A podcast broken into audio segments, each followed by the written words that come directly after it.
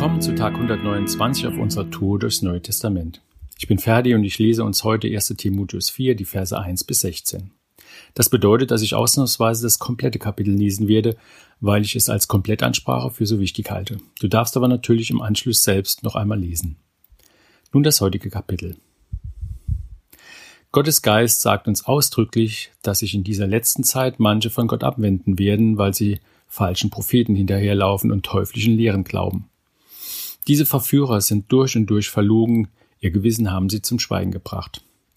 Sie verbieten, zu heiraten oder bestimmte Speisen zu essen. Dabei hat Gott doch alles geschaffen, damit jeder, der an ihn glaubt und seine Wahrheit erkannt hat, auch diese Dinge dankbar von ihm annimmt.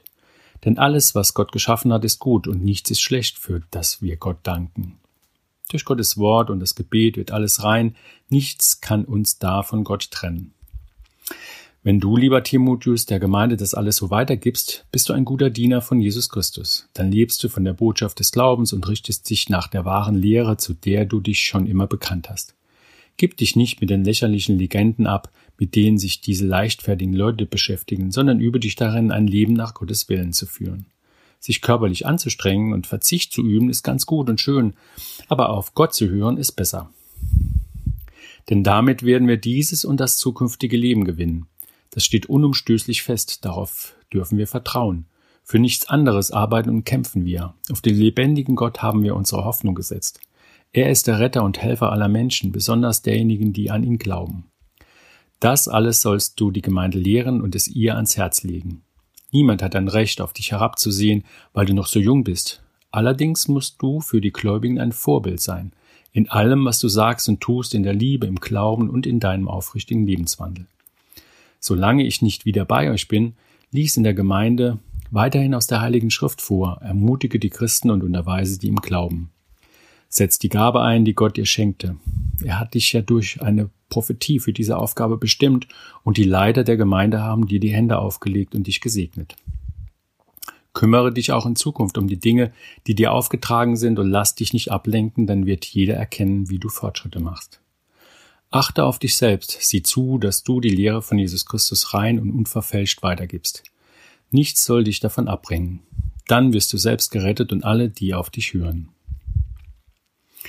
Ja, ich habe es oben schon erwähnt. Dieses Kapitel ist in sich sehr schlüssig und äh, es ist im Ganzen ein guter Rat eines Lehrers an seinen Schüler. Es ist ein wegweisendes Wort von Freund zu Freund. Wir hören hier von der Warnung vor teuflischen Lehren, von Lügen, die unser Leben vergiften. Wir lesen, dass alles, was Gott geschaffen hat, wir auch annehmen dürfen, es nutzen dürfen, wenn wir unserem Gewissen folgen, also wenn wir dem Heiligen Geist folgen.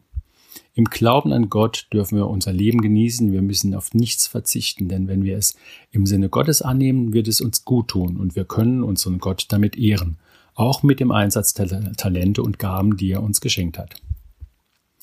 Eins spricht mich in diesem Kapitel am meisten an. Der zweite Teil von Vers 12. Allerdings musst du für die Gläubigen ein Vorbild sein, in allem, was du sagst und tust, in der Liebe, im Glauben und in deinem aufrichtigen Lebenswandel.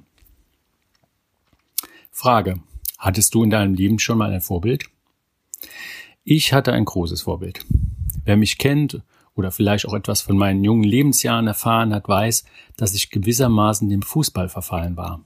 Schon als kleiner Pimp habe ich fast nichts anderes gemacht, als diesen runden Ding nachzujagen.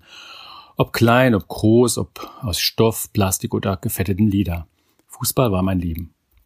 Als kleiner Junge war mein Bruder das große Vorbild. Aber als ich größer wurde und ich mich entschied, im Tor zu spielen, gab es nur noch einen für mich, und das war Sepp Meier. Ich weiß, viele von euch, die ihr jetzt diese Story hört, kennen Sepp Meier gar nicht, aber er war ein großartiger Torwart. Und das ist das, was ein Vorbild ausmacht. Man erinnert sich an sehr vieles, was das Vorbild gemacht hat.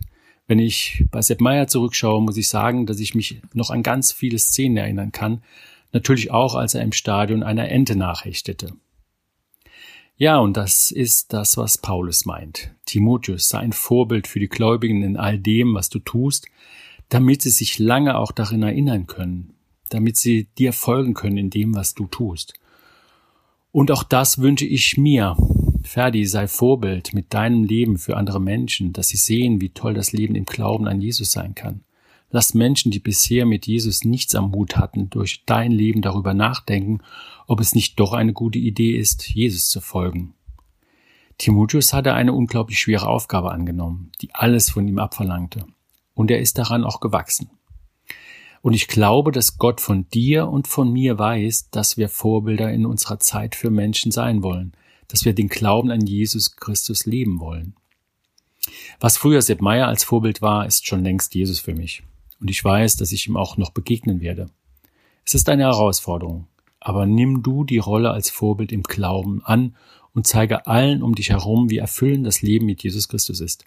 Lerne dein Vorbild Jesus jeden Tag besser kennen. Lese die Bibel, versetze dich in die Person Jesus und versuche dich ihm immer mehr zu nähern. Ja, und jetzt geh und lebe, was Gott dir gegeben hat. Er segnet dich.